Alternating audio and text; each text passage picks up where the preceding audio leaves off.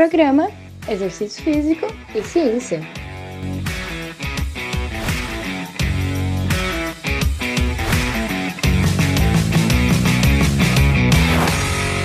Está começando mais um Exercício Físico e Ciência. Sou o Fábio Dominski e esse é o programa de rádio e podcast que trata de exercícios a partir da visão científica. Chegamos na quinta-feira. Quinta-feira eu gosto. Quarta e quinta-feira parece que são bons dias da semana. E a gente, essa semana, tá tendo episódio todos os dias aqui no podcast. Segunda, terça, quarta, quinta, sexta. Encerramos com uma entrevista, inclusive. Mas eu mandei três episódios aí. A Thaís no Fiz e Ciência toda quarta, sem falhar também. Tá indo direto. Essa peleia é muito boa de fazer. E a gente, quando tem mais episódios, é melhor ainda. Hoje a gente vai falar sobre uma abordagem diferenciada nos treinos, coisa que eu não vejo ninguém falando aí, infelizmente, sobre isso. Mas que os pesquisadores, especialmente da psicologia do exercício, têm investigado, têm divulgado também e tem um esforço grande aí para que os profissionais, principalmente, estejam mais cientes disso. Mas é claro que a população também, estando mais consciente, também pode modular alguma coisa disso aí. Tá? Então vamos direto ao ponto, sem enrolação. Isso aqui é uma abordagem de inclinação reversa, uma tradução livre aí. Então vamos lá. Pesquisadores já entenderam, precisamos fomentar prazer nos treinos. Mas a questão que ainda precisamos investigar mais é como? Uma das formas é pela intensidade, que é uma variável importante no treino e que podemos manipulá-la visando maior prazer nos treinos. Essa é uma estratégia intrínseca para fomentar prazer nos treinos a gente sabe que a maioria das pessoas tem um prazer em intensidades mais moderadas de exercício, se a gente aumentar um pouco. Aí varia, né? Aí varia, algumas pessoas vão se sentir bem, com mais prazer ainda, outras começam a ter desprazer, e aí que começa a ter algum problema. Bom, o que que esses caras estão entendendo agora ao estudar mais profundamente essa variável da intensidade? Vai ter várias outras para promover prazer, né? Treinamento em grupo, música, uh, o ambiente, enfim, vários. Mas uma estratégia intrínseca tem a ver com a intensidade. É a redução da intensidade em alguns momentos do treino. Isso permite a gente combinar a exposição a, a intensidades vigorosas, então também ter alta intensidade no treino, mas é, misturar com intensidades moderadas, isso pode gerar uma experiência afetiva agradável, algo que tem sido apontado como um preditor para as pessoas participarem e terem aderência, galera. Isso aqui é bem importante. Então a sugestão é inverter a ordem dos exercícios. Fazer a parte mais difícil logo no início do treino, após um bom aquecimento, e ir reduzindo gradualmente a intensidade, para que o aluno ou você saia da sessão com a melhor memória afetiva possível, Show de bola, né? Essa abordagem de inclinação reversa não apenas aumenta o prazer logo após um treino, mas também melhora a forma como percebemos o exercício até uma semana depois. Foi uma, o que uma pesquisa verificou, então vamos para essa pesquisa. Bom, vamos começar bem do início. Segue o raciocínio aí. Fique atento. Tome um café aí se você precisa para ficar atento. Acompanhe o que eu vou falar a partir de agora.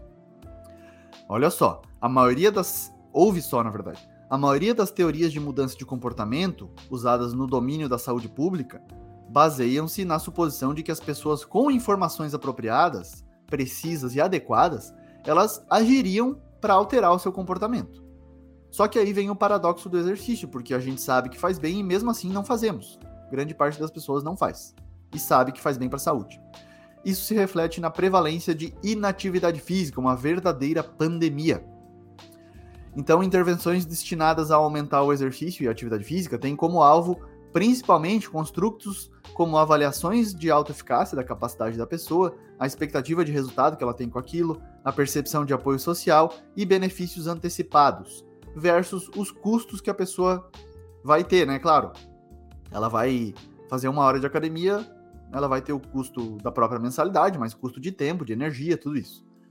Só que até agora, os resultados dessas intervenções foram modestos, a gente não conseguiu avançar muito. É só olhar para os alarmantes índices de inatividade física. Né? Não tem evoluído aí há mais de 20 anos. Então a gente precisa de uma expansão no entendimento disso. Pesquisadores estão basicamente falando: chega, vamos além disso. Precisamos ir além disso, na verdade. para avançar na promoção de exercícios ou estamos fadados ao fracasso. E essa abordagem cognitiva, que a gente chama cientificamente, não está sendo suficiente. Em particular, especificamente, né, as teorias que são comumente utilizadas para explicar, prever e mudar o comportamento de atividade física e exercício baseiam-se na suposição de que, ao tomar decisões comportamentais, as pessoas agem como tomadores de decisão racionais. Elas buscam, coletam e analisam informações relevantes, como o exercício faz bem para a saúde, e aí pesam prós e contras de uma maneira até metódica e fazem previsões probabilísticas sobre as consequências futuras de suas ações ou omissões. Então vamos lá. É, um exemplo prático disso é: a pessoa é bombardeada de informações falando que o exercício faz bem para a saúde. Ela se convence de que isso é importante para ela e ela se organiza, né, para fazer o exercício. Só que ela não faz. Então, essa variação no nosso comportamento não é sempre capturada por essas avaliações cognitivas, e assim os pesquisadores começaram a se concentrar no papel das construções afetivas, como prazer e diversão. Entendeu? Então é só para dar um, um, um, overview aí, um pano de fundo para ver em que estágio da pesquisa a gente está. A gente já passou por muitos momentos aí, várias teorias, várias perspectivas teóricas, e hoje a gente chega nesse ponto da importância de como as pessoas se sentem, prazer, diversão, bem-estar psicológico, tudo isso. Tá? Só que isso é um grande desafio porque os inativos fisicamente sofrem. Né? Então, alguns pesquisadores, Wilson e colaboradores, escreveram que nos estágios iniciais, quando a pessoa começa a fazer exercício, é improvável que o exercício seja interpretado aí, seja avaliado como inerentemente prazeroso ou agradável. E de fato, pesquisas com participantes cronicamente sedentários ou com baixo condicionamento físico aí, inativos fisicamente mesmo, seria o termo mais adequado, mostram declínios no prazer na maior parte do exercício. Em diferentes intensidades, a pessoa se sente mal. Da mesma forma, intervenções com adultos anteriormente inativos fisicamente encontraram reduções no prazer.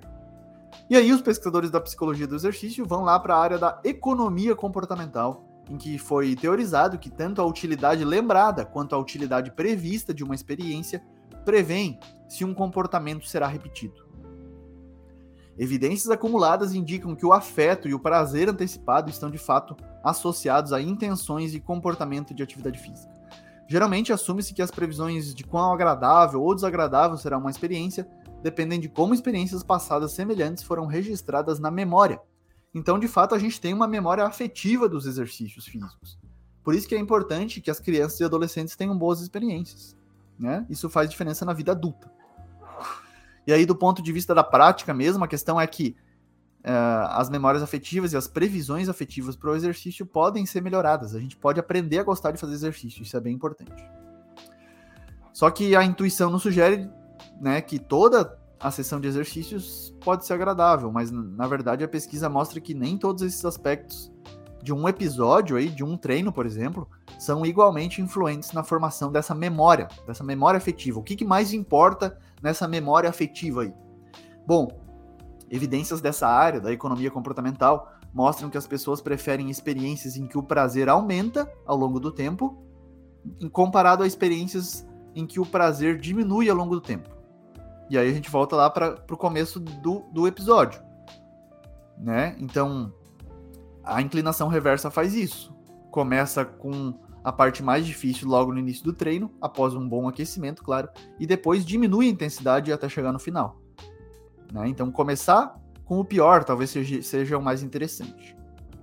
Tá?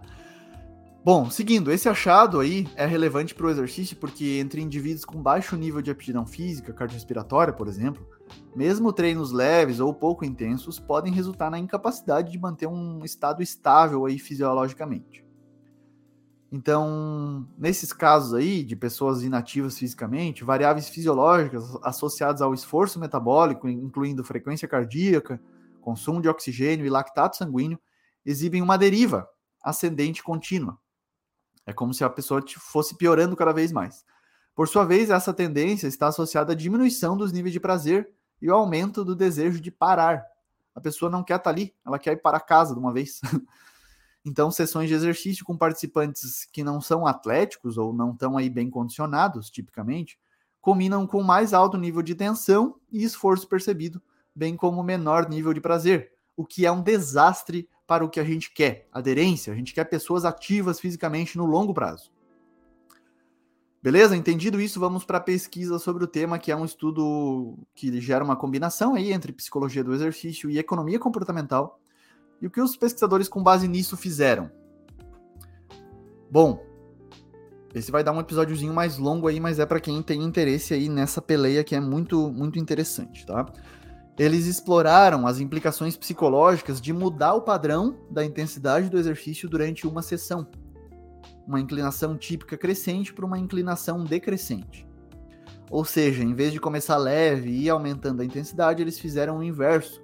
Começaram pesado e diminuíram. Beleza? Eles compararam duas sessões de exercícios com demandas fisiológicas semelhantes, mas com inclinações de intensidades opostas, uma crescente e outra diminuindo. E aí, nessa pesquisa, será que a estratégia de inclinação reversa do exercício funcionou? 22 pessoas foram para um grupo, o aumento da intensidade, e 24 pessoas no outro, grupo que reduziu ao longo da sessão. Eles passaram por treinos de 15 minutos. Um começava a 0 watts de potência até um aumento de 120%. O outro grupo começava de 120%, após um bom aquecimento, claro, e até 0 watts. 0 watts. Isso foi feito em um ciclo ergômetro, para quem não sabe, é uma bike diferente, ela é mais sentada um pouquinho, em laboratório. Os resultados mostraram benefícios ao grupo de intensidade decrescente, ou seja, o prazer subiu à medida que a intensidade ia baixando, em comparação com o grupo de intensidade crescente, que o prazer foi o desprazer foi aumentando, tá? Então, houve diferença no prazer e no desprazer pós-exercício, bem como no prazer lembrado e previsto por até uma semana depois. Então, olha só como uma sessão de exercício tem o potencial de gerar uma lembrança afetiva aí para você até uma semana depois. Legal? Bom, é, muitas vezes a gente tem aí na prática algo como algo que é entendido como um iniciante na academia, por exemplo, ele precisa ter, sentir, ele precisa pagar um preço de admissão, né? Seria. Ele precisa pagar um preço por estar entrando lá na academia, seria um mal necessário se sentir mal. E aí os novos praticantes precisariam suportar esse sentimento ruim, esse cansaço, esse desprazer, mas na verdade, a gente não precisa tornar o exercício assim. A gente não precisa ver ele assim. Para que o exercício seja sustentável a longo prazo, ele deve ser não apenas tolerável, mas também mais agradável do que alternativas sedentárias competindo pelo tempo da pessoa. Isso é bem importante. A maioria das técnicas utilizadas para melhorar a experiência do exercício do aluno é, inclui aí manipulações do foco da atenção da pessoa. É tipo a gente colocar a pessoa para se distrair enquanto faz lá 20 minutos na esteira. Vai ver uma série, vai ler um pouco, vai fazer, vai tirar o foco da atenção do cansaço, da fadiga do exercício para a pessoa. Isso é interessante, mas muitas vezes só ela, ela visa atenuar o grau de desconforto, torna o exercício mais tolerável, mas não necessariamente mais agradável ou prazeroso. Então a gente precisa aí ter abordagens de inclinação reversa para o treino. E aí o Pantelemon Ekekax, que é um grande pesquisador dessa área, ele sugere para o treino de musculação, por exemplo, você escolher o grupo muscular e os exercícios, e aí você fazer um bom aquecimento. Se você souber o seu 1RM, sua repetição máxima no, no treino, lá no exercício, você vai calcular a partir disso e fazer a primeira série de 8 a 12 repetições com 70% de um RM, mais pesado. A outra série você vai fazer a 65% e a última série a 60% do seu máximo. Viu a diferença aí? Viu a diminuição? Isso é para promover prazer. Já para um treino aeróbio, como uma corrida, você primeiro encontraria uma intensidade confortável e após um bom aquecimento, você começaria o seu treino com uma intensidade 20% mais forte do que a inicial.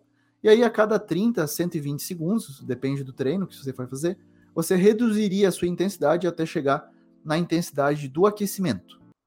Então, um exemplo para treino aeróbio, um exemplo para treino de musculação, que você vai reduzindo aí a intensidade, visando promover melhores respostas afetivas e melhor prazer durante o treino, porque é uma variável importante. E essa é a abordagem de inclinação reversa, coisa que ninguém fala por aí, mas que as evidências em psicologia do exercício estão em alta, estão mostrando.